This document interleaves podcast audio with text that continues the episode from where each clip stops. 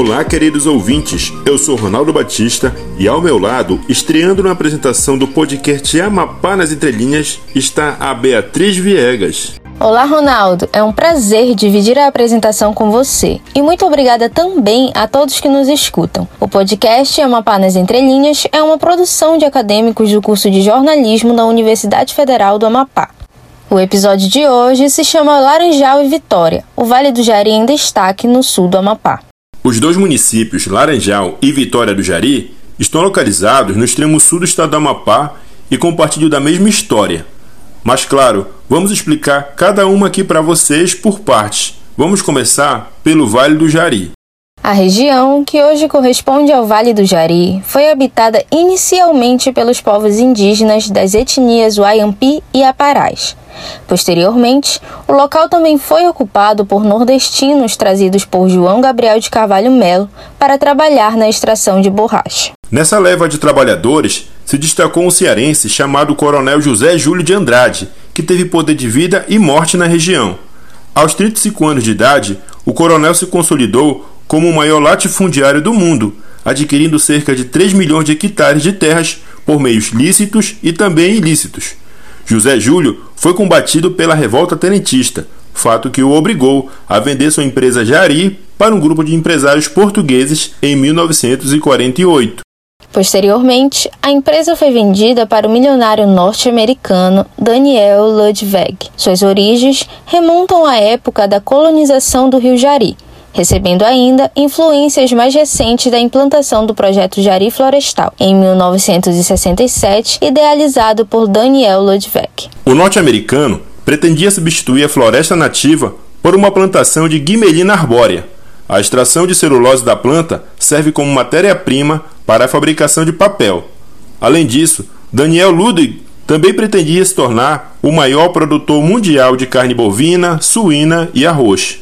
Como se tratava de um projeto de grande porte, a empresa necessitava de bastante mão de obra, o que motivou a migração de trabalhadores de outras regiões, que visavam melhores condições de vida. Boa parte foi contratada de forma temporária e indireta por empreiteiras, que não lhes asseguravam os direitos trabalhistas. Por isso, quando foram dispensados pela companhia, não tinham recursos para moradia e nem para retornar aos seus locais de origem, o que, consequentemente, levou à ocupação dessa população às margens do rio em palafitas. Essa situação rendeu ao município o apelido de Beiradão. A área em que hoje se localiza Laranjal do Jari já era habitada há centenas de anos. Voltando um pouco mais no tempo, em 1623, foi iniciada a construção de uma casa forte na feitoria de Caaguará pelo capitão Mor Bento Maciel Parente. As terras atualmente pertencem ao projeto Jari. Já em 1625, até então na área do rio Caaguará,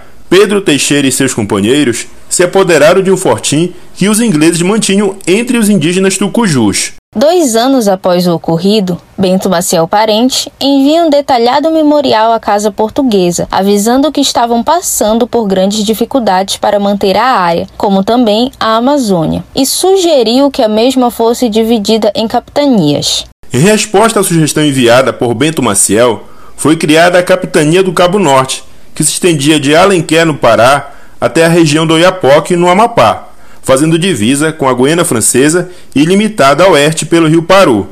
A sede era chamada de Vila de Lauaquara, hoje conhecida como Almerim.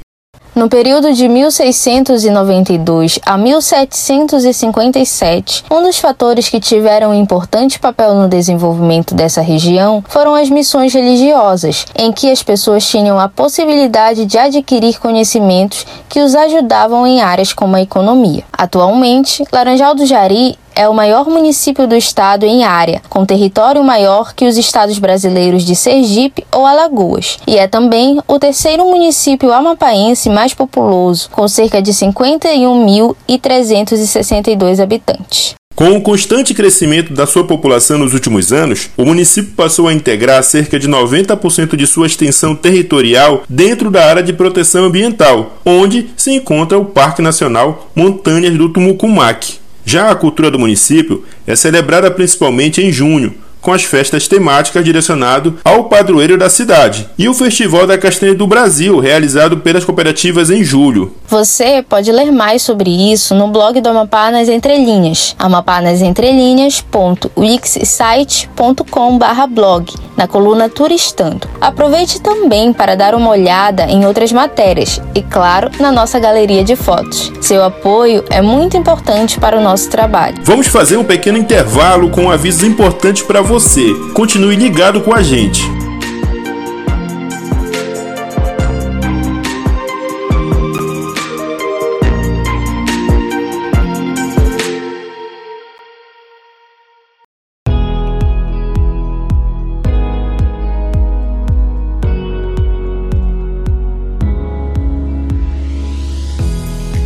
A valorização do professor é o primeiro passo para garantir uma educação de qualidade. A atuação do docente tem impacto dentro e fora da sala de aula, seja no desempenho dos estudantes, na qualidade da escola ou no progresso do país. Eu reconheço o valor dos professores que marcaram minha vida e que estão até hoje comigo, em tudo que faço e acredito. Dar valor ao professor, a gente só cresce quando aprende essa lição.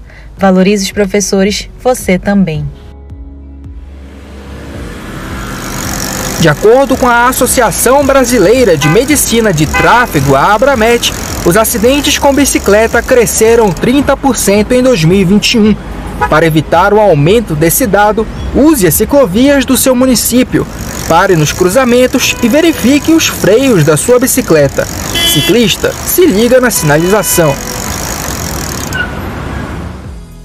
No mês de abril ocorre a campanha Abril Laranja que busca promover a conscientização contra maus tratos aos animais, sejam eles animais domésticos, selvagens, de pequeno ou grande porte. A campanha defende a importância de garantir os direitos dos animais e incentiva o reconhecimento pelo valor da vida de cada um. Por isso, ao flagrar qualquer ato que cause dor ou sofrimento, como violência física, exposição a locais inadequados, fome ou sede, denuncie através do Disque Denúncia 969 8148 7378. A vida dos animais também é digna de respeito.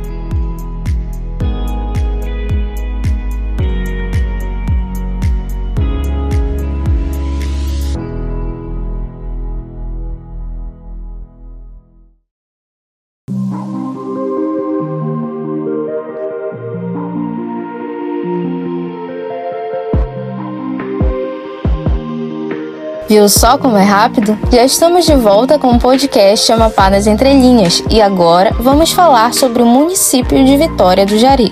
A origem de Vitória do Jari está ligada ao desenvolvimento de Laranjal do Jari, mais precisamente à instalação e execução do projeto Jari Florestal. O município vizinho surgiu pela necessidade da população em ver os impostos pagos pela Cadam, empresa que explorava minérios na região. Ou seja, o município é um núcleo populacional formado por trabalhadores do Parque Industrial de Cadã. Essas pessoas construíram suas casas neste local e assim criaram uma espécie de polo econômico ático, onde surgiram atividades de comércio e serviços que atendiam às necessidades da população do Beiradão. Esse crescimento foi tanto que se transformou em município em 8 de setembro de 1994 até hoje, o município é conhecido como Beiradinho, pelo fato de ser menor e estar praticamente dentro de Laranjal do Jari. Para chegar até o município de Laranjal do Jari, a via de acesso para a localidade, de carro ou ônibus, é pelo eixo sul da BR-156, mas também é possível pelo acesso fluvial pelo rio Jari.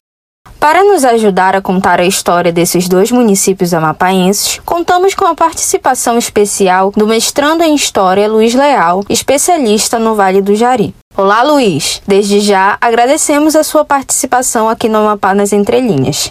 Boa tarde a todos, a todas e a todos. Primeiramente, obrigado pelo convite, né? É uma nas entrelinhas pela participação né, nesse episódio. Fico muito feliz pelo convite. Primeiro como pesquisador e segundo como é, amapaense apaixonado pelas nossas regionalidades. É, eu me chamo Luiz Leal, sou pesquisador do Laboratório de Estudos sobre a História do Trabalho na Amazônia Atualmente sou estudante de mestrado do programa de pós-graduação em História da Universidade Federal do Amapá. Minha formação é em Ciências Sociais, mas também sou estudante de Filosofia na mesma instituição. Ao longo desse tempo, venho desenvolvendo pesquisas né, na dissertação de mestrado nessa região do Vale do Jari, mais especificamente sobre os trabalhadores e trabalhadoras daquela região, num recorte cronológico que marca a fase dos empreendimentos portugueses na região. Além disso, eu me interesso por pesquisas também sobre criminalização, violência, mercados ilícitos, é, antropologia e filosofia política. Né? Essas são algumas dos grandes campos da pesquisa que eu, que eu tenho traçado ao longo dessa minha carreira acadêmica. E aí agradeço a oportunidade de falar um pouco da história do nosso querido Estado. O que ocasionou o processo de divisão de suas cidades? O processo de divisão, tanto de Laranjal do Jari quanto de Vitória do Jari, estão intimamente ligados à emancipação do município de Mazagão. Como eu falei, esses dois municípios faziam parte de Mazagão. O que nós tínhamos então no Amapá era uma grande extensão do território do município de Mazagão, o que hoje né, compreende Vitória e, e Laranjal. Mazagão ele nasce né, graças ao projeto Nova Mazagão, ainda instituído por Pombal, ainda no período da colonização, que é em 1770, o grande projeto para trazer as famílias da Mazagão marroquina até é, a Nova Mazagão, que era situada no Cabo Norte, e hoje município de Mazagão e no estado do Amapá. Então, o processo de difusão de, de, difusão, né, de trabalhadores e indivíduos nessa região se deu por conta desse grande projeto ainda da Nova Mazagão com o passar do tempo, como eu falei, isso foi sendo cada vez essas regiões foram sendo cada vez mais exploradas, né?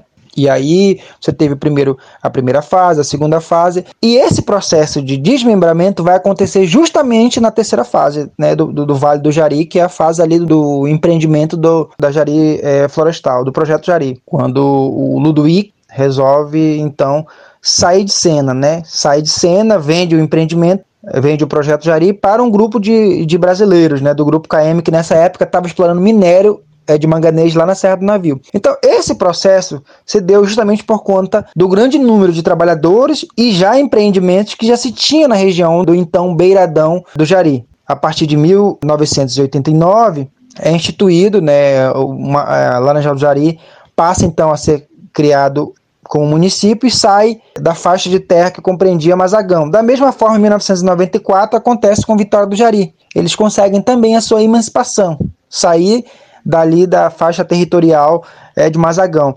Então, todas essas duas, todos esses dois eventos estão ligados a um setor é, econômico, a questões né, políticas econômicas, ao qual dos dois pequenos municípios começaram a se desenvolver. Laranjal do Jari, é, de frente com o projeto das casas de Monte Dourado e Vitória do Jari de frente com a fábrica. Né? Então, você tem uma forte influência do projeto Jari intervindo na emancipação desses dois municípios. Esse é, um, é o ponto mesmo crucial né, para a emancipação desses dois municípios. Pode-se dizer que Laranjal do Jari e Vitória do Jari são cidades irmãs? Bom, a metáfora de cidades irmãs é bem interessante, porque a gente pode sim fazer essa referência a Laranjal do Jari e Vitória do Jari. Porque se a gente tiver, se a gente levar em consideração que a mãe e o pai eram Mazagão, a gente entende que quem gerou a, mãe, a luz, quem deu a luz para essas cidades foi Mazagão. Então, de todo modo, elas saem de dentro da, do município de Mazagão por questões particulares, econômicas e políticas, individuais a cada cidade, né? uma marcada por estar na frente da fábrica e outra marcada por estar na frente da cidade de operários, que era Monte Dourado, elas têm o mesmo processo de, de emancipação. Então, elas saem desse processo de emancipação devido ao grande número de trabalhadores que já se concentravam né, no beiradão do Jari e também pelo grande número de trabalhadores que se concentravam na frente da fábrica onde era beiradinho do Munguba, né? E, e, hoje é Vitória do Jari. Então podemos dizer sim que elas são, são cidades irmãs. Elas estão ali na margem do rio Jari e todo o movimento, né, econômico passa pelo rio. Hoje, a partir já, né, já temos a rodovia BR-156, mas antes todo, toda a produção saía pelo, tanto do Laranjal do Jari quanto de Vitória do Jari, saía pelo rio Jari. A infraestrutura do município ficou dividida entre parte alta e parte baixa. Como ocorreu essa divisão urbana da cidade? A divisão das cidades ela se deu justamente por isso. Até a emancipação em 1989, você tinha apenas uma, uma vila marginalizada, né, que ficava às margens do rio e que era refluxo do projeto Jari. É, a partir da emancipação e da criação do município, houve obras estruturais, né, e aí foi, foram abertos ramais, foram abertos a rodovia 156, foram cri, foi criada uma infraestrutura um pouco mais na, na, parte, de, na parte alta da, da cidade, né? naquela parte alta. Lembrar que as inundações elas já acontecem desde a época do Coronel Zé Júlio. É, entrevistando alguns castanheiros antigos e seringueiros, eles sempre falaram que aquela região sempre ela inunda. Aquela região onde é hoje a Vila Baixa, ela sempre inundou, até quando não tinha nada lá. Quando não tinha casa, aquilo sempre inundou. Aquilo era uma região alagada. Acontece que as pessoas fizeram casas na região alagada. Então essa divisão se deu a partir da emancipação do município. Quando o Beiradão passa a ser Laranjal do Jari, é criado toda uma infraestrutura na parte alta da cidade, né? Levando em consideração que eles já sabiam que aquilo sempre inunda, né? Aquela região sempre inunda justamente por conta da, das cheias do rio Jari. Luiz, mais uma vez agradecemos a sua participação e é com essa entrevista que encerramos o terceiro episódio da segunda temporada do podcast Amapá nas Entrelinhas com a produção de Bárbara Ribeiro, Andrew Rodrigues, Jamile de Paula, José Adalto, Mayra Carvalho e Ronaldo Batista. Apresentação de Beatriz Viegas e Ronaldo Batista. Esportes de Jamile de Paula, José Eduardo e Letícia Amorim. Edição final de Mayra Carvalho, direção de Andrew Rodrigues. O Amapá nas Entrelinhas também está no Instagram. Siga arroba apenas entrelinhas e confira conteúdos incríveis sobre a cultura amapaense. Até a próxima!